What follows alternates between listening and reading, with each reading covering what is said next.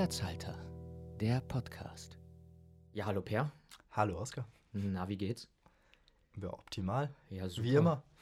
Dann will ich doch auch gleich mit der spontanen Frage starten. Oder? Ich habe noch, ich hab noch Oder? eine zuerst. Kennst du irgendwen, der auf die Frage, wie geht's, äh, ehrlich antwortet? Beziehungsweise bist du, bist du verstört, wenn jemand auf die Frage, wie geht's, ehrlich antwortet? Ich meine, man erwartet. Ähm, ich persönlich mache das manchmal sogar, dass ich ehrlich antworte und sage, ja, beschissen, mein Knie tut weh. ja, aber so. manchmal, also die meisten Leute erwarten ja einfach dann gut. Das ist ja wie im Englischen dieses How are you? ne? Ja, Ja, weil, äh, Ähm, wenn ich das auch mal mache, so von denen, ja, du, heute ist einfach ein scheiß Tag, dann gucken mich Leute immer an wie so ein Pferd.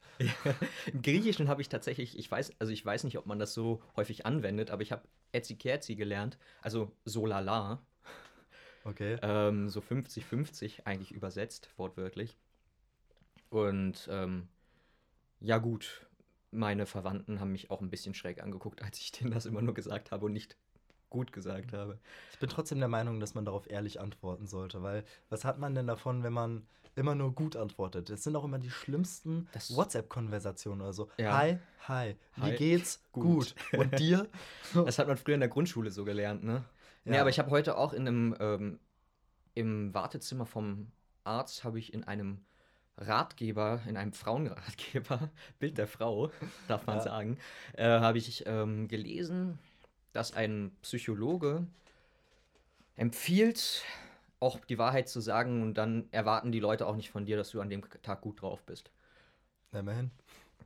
Ich glaube, wir wollen aber. drauf. Ja, genau. Wir wollen aber trotzdem, glaube ich, gerade noch mal über eine Sache sprechen, Ja. nämlich Instagram, ne? Stimmt, Instagram macht mich immer gut gelaunt. Da sind alle Menschen glücklich bei Instagram. Ja. Und halb nackt. Und liken. Liken bei Instagram, ne? Ist Ja. natürlich was ganz Wichtiges. Und am besten Platzhalter-Podcast folgen. Und äh, Feedback immer geben. Sehr gerne. Und natürlich auch immer sehr gerne das Insta-Exclusive-Gedöns, also den Insta-Exclusive-Content. Ja, also das, wofür Verfolgen. du zuständig bist. wofür ich zuständig bin, genau. Also Rankings, Kritiken auf Instagram persönlich über Filme, die wir jetzt, über die wir jetzt persönlich in dem Podcast nicht reden können, weil die Zeit nicht reicht. Wir haben ja auch nur 30 Minuten. Ja, und äh, auch sehr unregelmäßige Aufnahmetermine. Genau. Naja, vielleicht schaffen wir es ja mal regelmäßiger. Du wolltest mir eine Frage stellen. Ich wollte dir eine Frage stellen. ja, ich weil, will, wir, äh, weil, wir, weil wir Studenten sind, wollte ich dich mal fragen, was dein Lieblingsalkoholisches Getränk ist. Das ist eine, das ist eine gute Frage.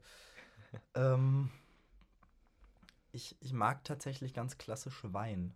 Wein. Also wenn ich- wenn ich Rot die- oder we- weiß?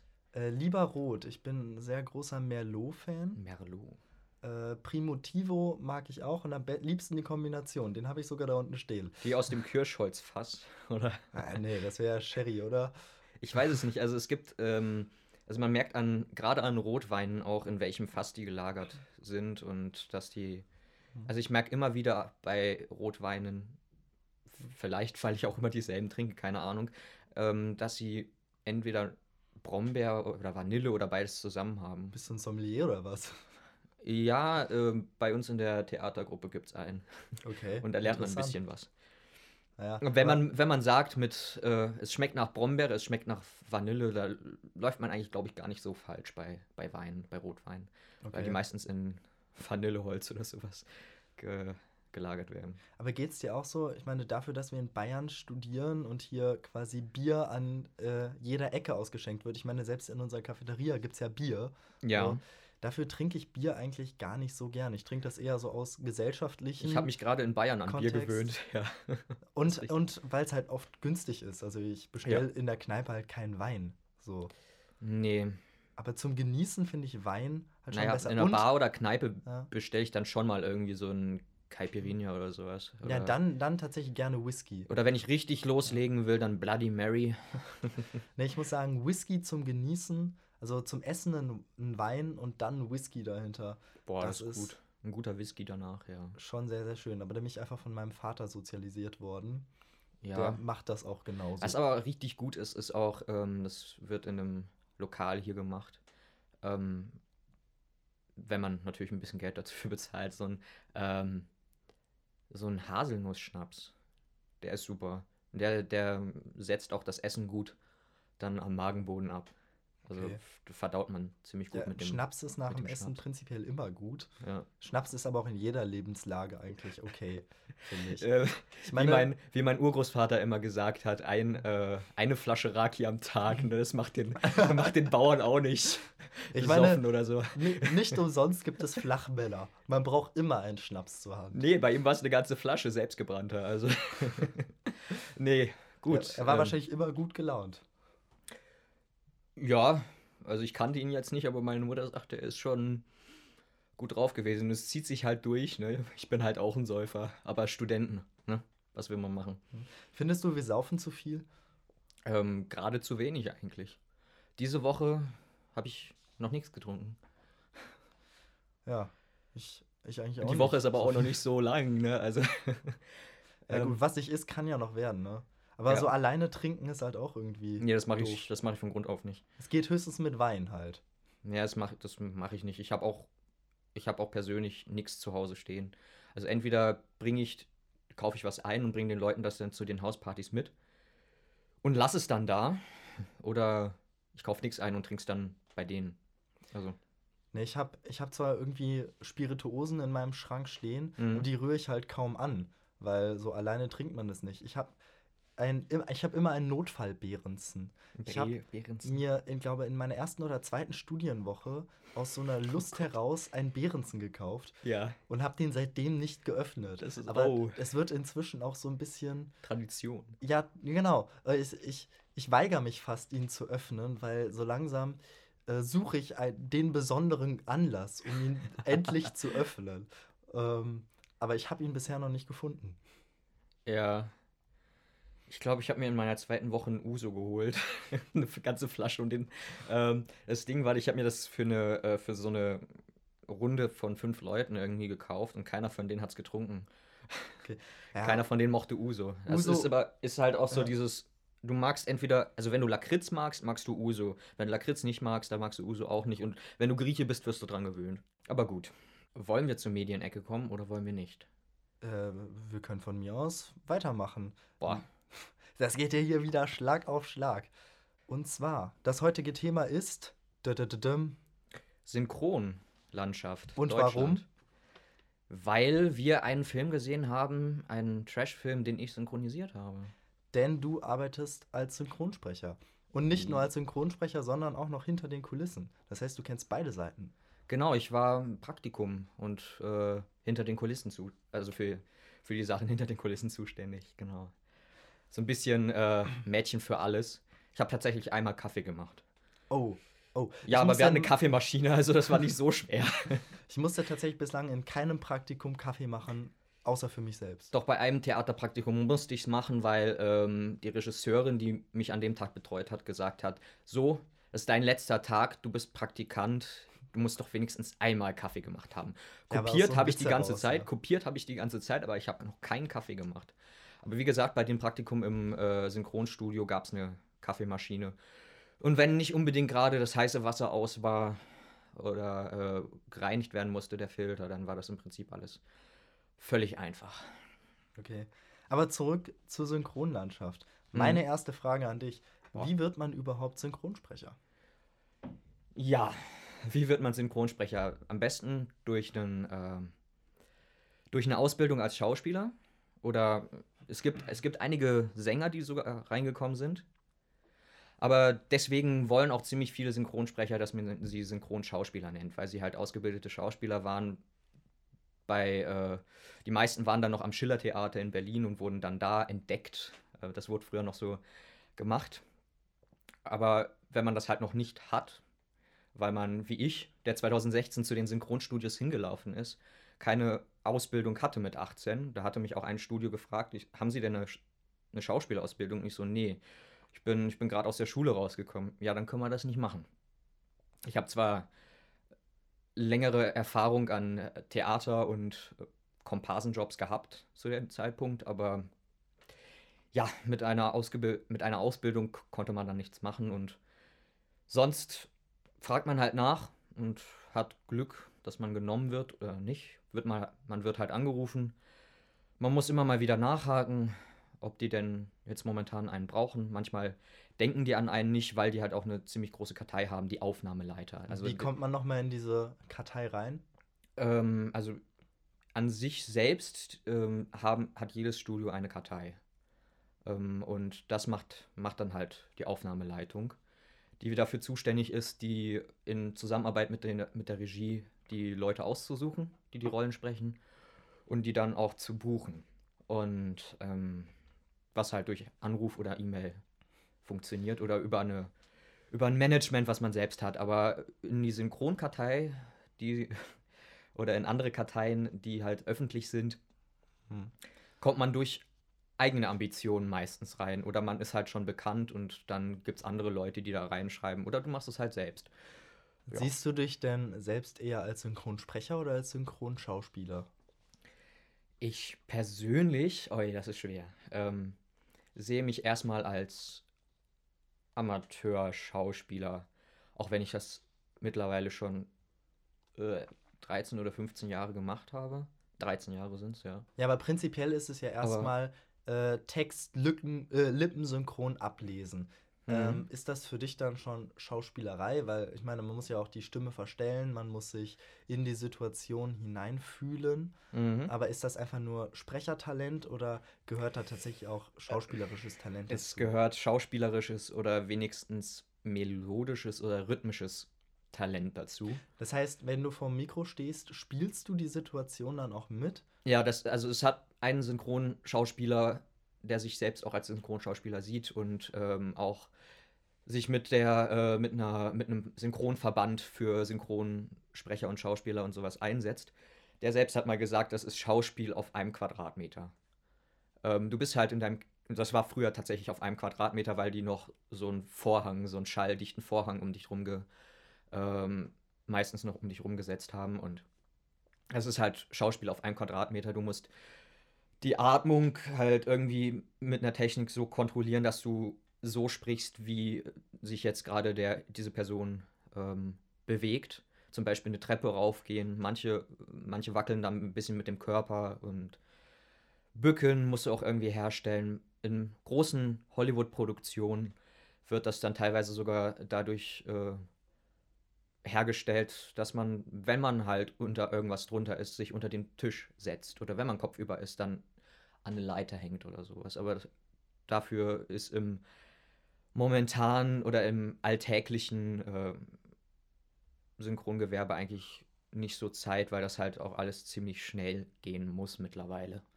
Wie funktioniert denn so ein, äh, ja, so eine Aufnahme, beziehungsweise wie ähm, ja, läuft so ein ganz normaler Aufnahmetag ab im Studio? Also nicht nur aus der Sprecherperspektive, ja. sondern auch aus der Produktionsperspektive. Ja, im Prinzip also muss man das Ganze von vorne aufrollen. Das Originalskript mit einer groben Übersetzung kriegt meistens dann ein Autor und ähm, der schreibt das Skript lippensynchron und übersetzt die Gags halt so, dass sie im Deutschen auch passen. Sind das nicht eigentlich zwei Autoren? Einer, der es übersetzt und einer, der es dann äh, Ja, genau. Also, meist, also manch, manchmal kriegt man das tatsächlich jetzt auch von Netflix oder Amazon schon übersetzt zugeschickt, das Skript. Ähm, aber der muss es dann halt lippensynchron schreiben, dann wird das nochmal von der Redaktion oder sowas überlesen und ähm, dann bekommt es eine Regie.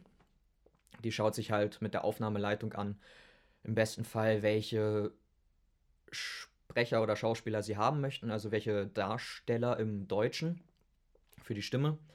Ähm, die werden dann angerufen, kommen dann mit Tonmeister, Regie und Cutter, beziehungsweise Cutterin oder Tonmeisterin, wie auch immer. Wir sind ja ein gendergerechter Podcast. Wir sind ein gendergerechter Podcast. Ähm, kommen dann äh, ins Studio.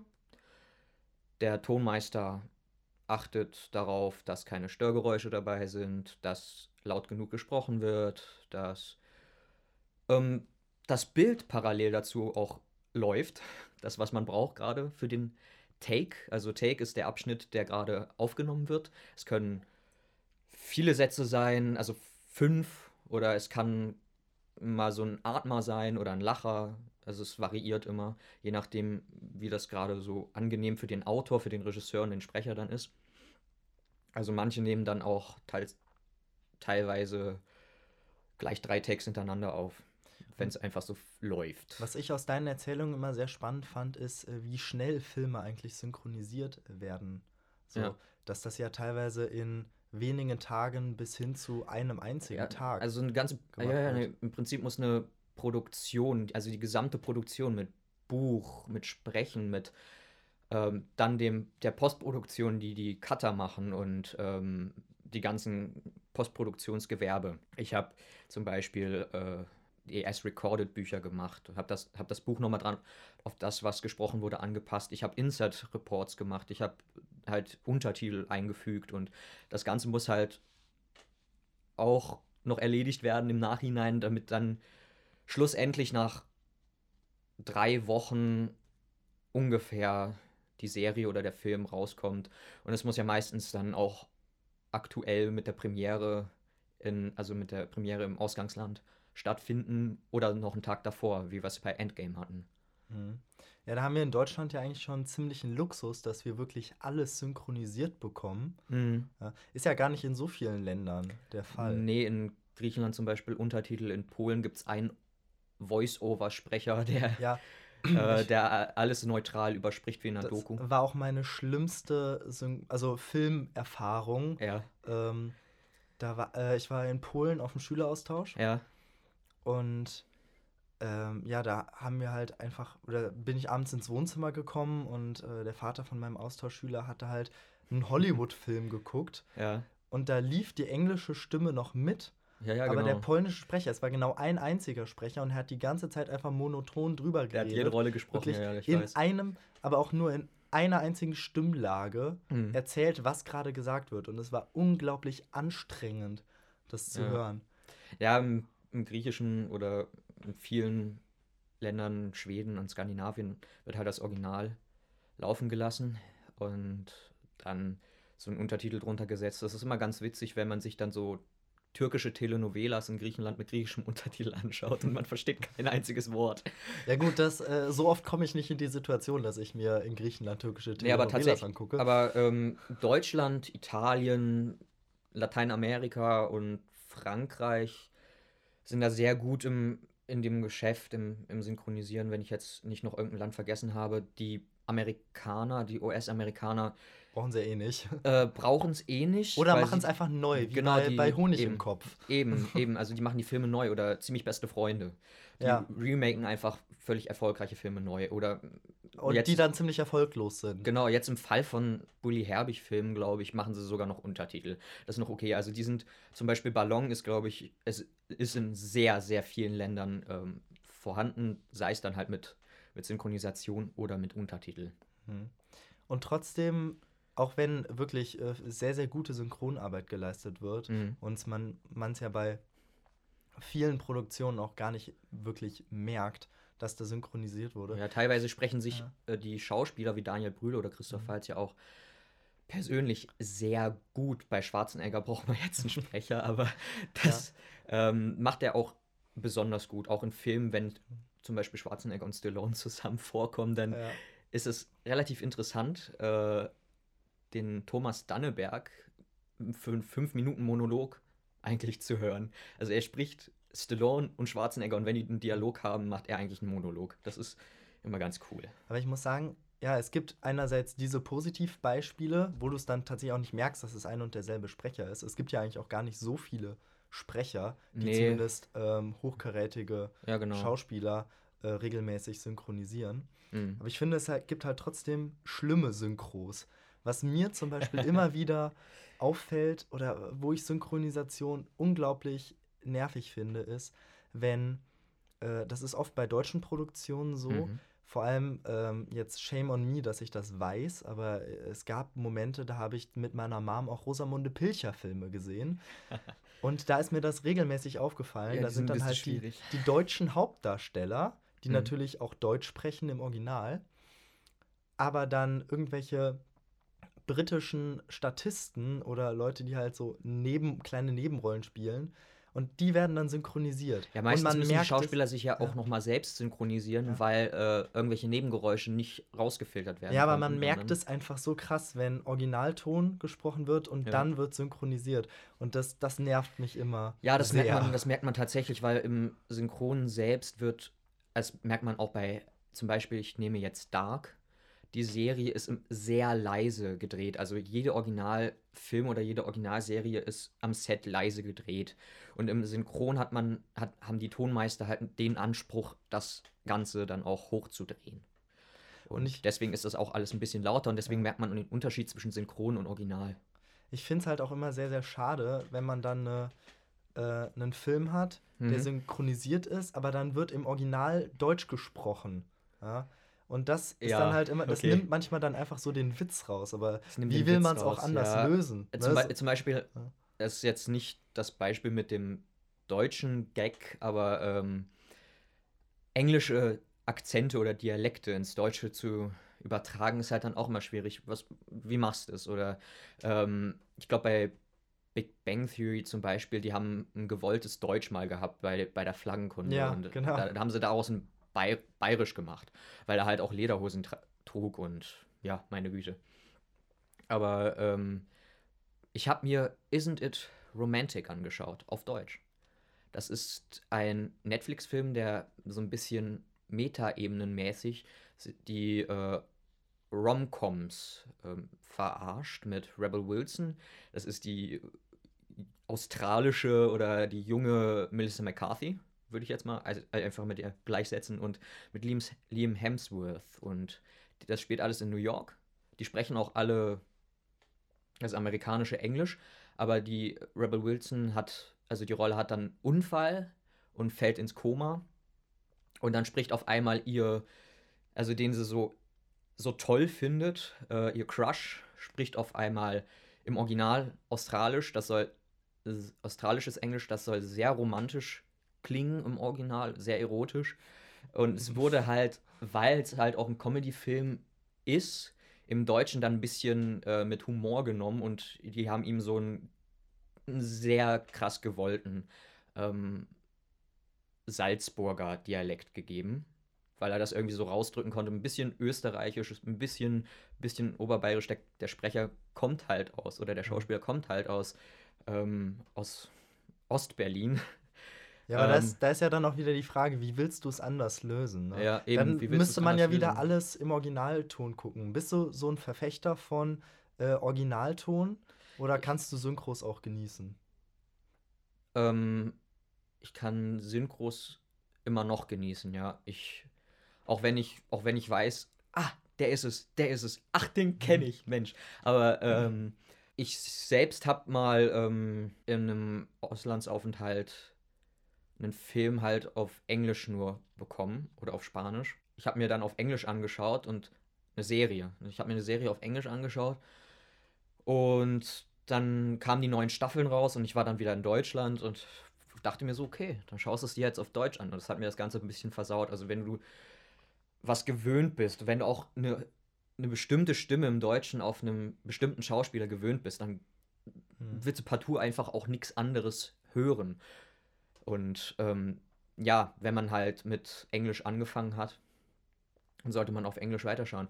Ich finde halt persönlich, ich meine, wenn man Englisch versteht, schön und gut, dann kann man sich das auch anschauen. Man kann sich das auch gerne mit Untertitel, mit deutschem Untertitel anschauen, aber ich finde halt, Synchron ist einfach in dem Niveau oder in der Qualität, wie wir es in Deutschland haben, halt auch sehr gut für Leute, die keine Fremdsprache verstehen und auch nicht zwingend mitlesen wollen oder Aber mitlesen muss- können. Ja, ich muss Zum sagen, Beispiel die, Disney-Filme.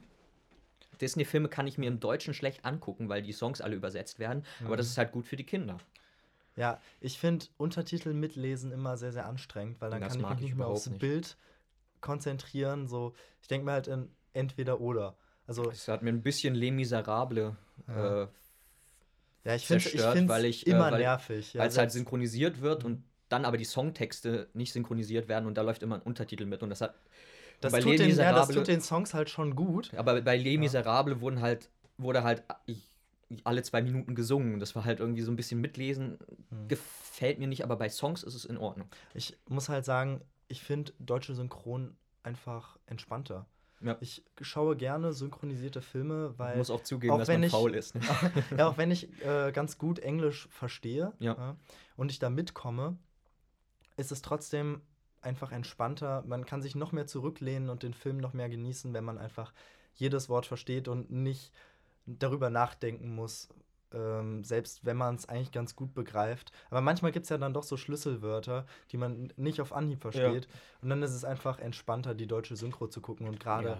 wenn Und- man so eine gute Synchronlandschaft hat, ist das Ja. eigentlich schon sehr, also sehr gut. Im, Im meisten Fall ist es ist halt diese Synchronlandschaft schon sehr gut, macht sogar schlechte Filme besser. Ich habe mir mal einen Adam Sandler-Film angeguckt und ähm, Gut, Adam Sandler-Filme sind generell es sind immer schwierig, aber im Deutschen sogar ertragbar und der Film war sogar mehr als ertragbar, weil, äh, weil ich, ich musste auch einfach den Synchronschauspieler, Sprecher, wie auch immer, wie er sich nennen will, halt, ähm, den Dietmar Wunder, die muss ich da auch einfach ein bisschen auf die Schulter klopfen. Also ich sowieso Synchronsprecher, die das alles ein bisschen besser machen, einen Schwarzenegger, der halt auch im, im Deutschen nicht so toll klingt, ähm, den dann auch deutlicher oder verständlicher rüberzubringen. Mit, mit einem Blick auf die Uhr äh, könnten wir schon zur letzten Frage kommen. Wir können aber gerne auch noch weiterreden. oder? Ja, ja. Aber äh, generell möchte ich dich noch fragen: ähm, Hast du eigentlich Synchronvorbilder? Ja. Ich durfte sogar mit einem schon zusammenarbeiten. Der da wäre? Marius Claren. Der macht, spricht? Äh, Jake Gyllenhaal. Er macht Toby Maguire. Aus Two Two Broke Girls macht er den Hahn, also den Koreaner, glaube ich, in dem Fall. Und er spricht auch in der in in der Serie damals, also in Kim Possible macht er den Ron Stoppable. Oder in der Serie Sherlock spricht er den Moriarty. Und warum ist er dein Vorbild? Weil, also ich, ich mochte, ich mochte im Prinzip seine Art zu spielen oder seine, seine Stimme auch schon als Kind.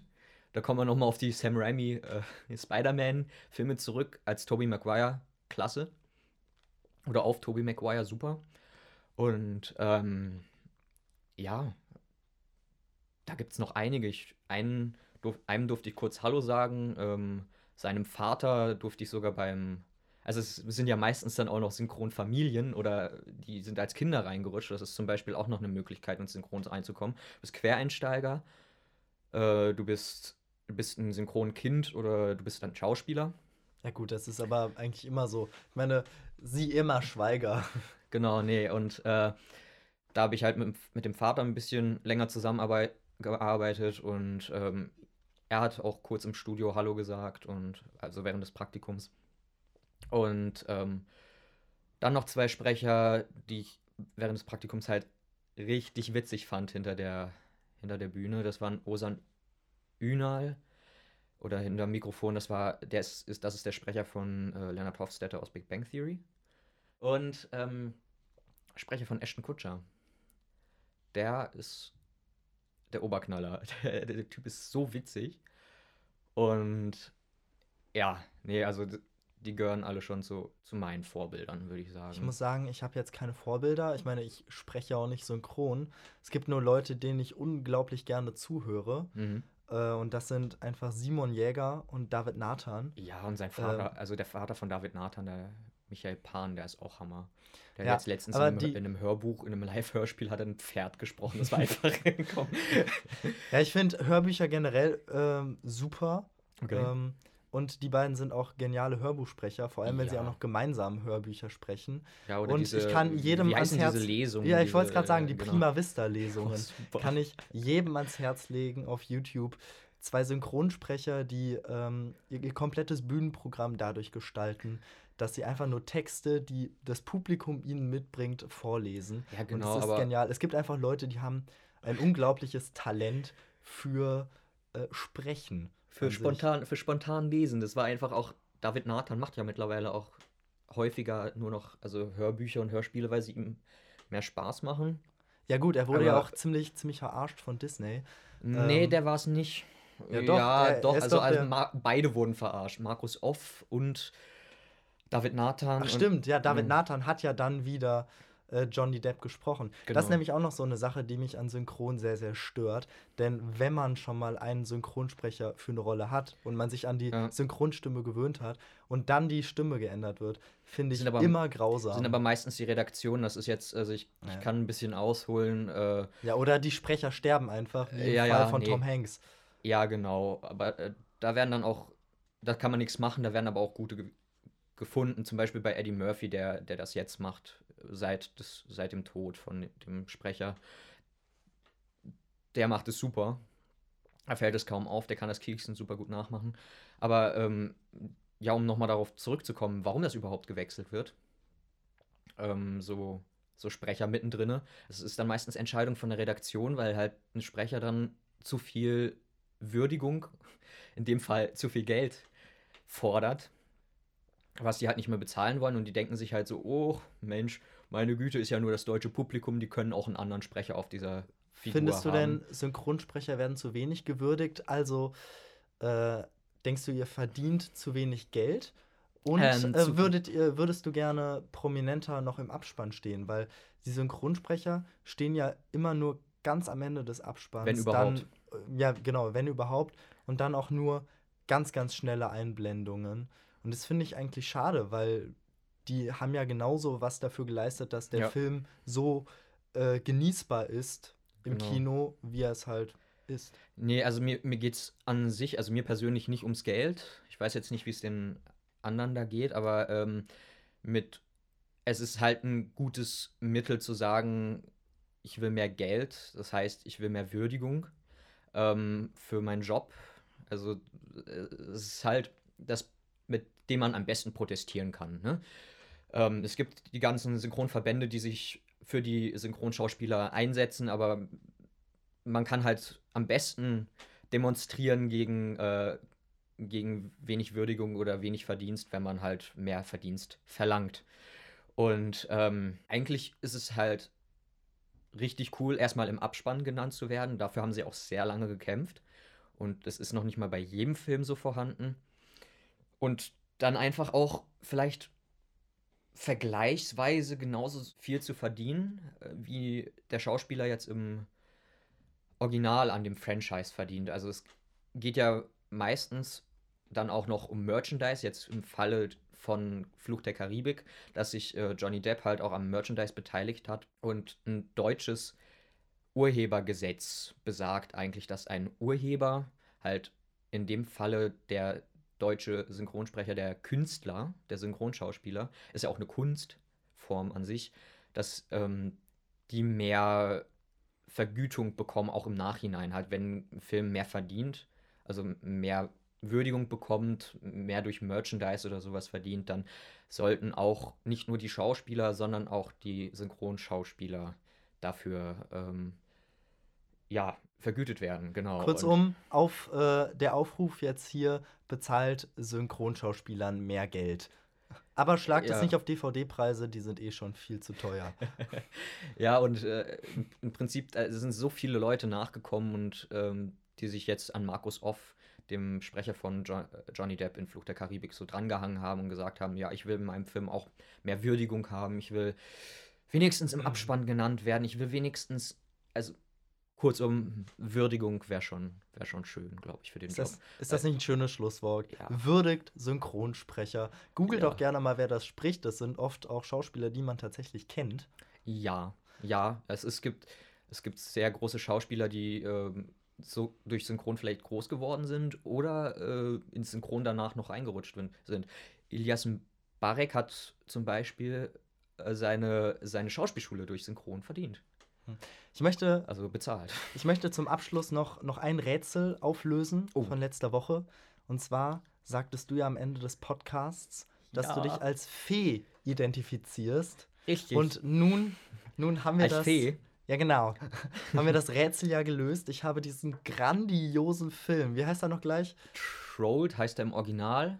Also, Weil also einfach ist, ein, ein bisschen, es ist, es ist halt ein Wortspiel im Original, ja. gibt es halt, es ist ein Troll, der trollt Trolle. Es ist eine sehr, sehr schlechte Parodie fast schon von, von Trolls. Von Trolls. Und der Film ist grausam, was allerdings nicht an der äh. Synchronisation von meinem grandiosen Mitstreiter. Da muss ich, da muss ich mir selbst auf die Schulter klopfen, die ist witzig. Ja, da, dafür, dass ihr das äh, in einem Tag komplett aufgenommen habt. Ja, also, also meine Takes haben wir in einem Tag aufgenommen, in einem Nachmittag, ja. Möchtest, du, möchtest du als Fee Tschüss sagen? Tschüss. Ja, mit dieser wunderschönen, lispelnden Fee äh, beenden wir das dann für heute wieder. Äh, folgt uns auf Instagram. Boah, Ja. ich klinge schon wie ein richtiger Influencer, ne? Liken, teilen, folgen. Ciao. Tschüss.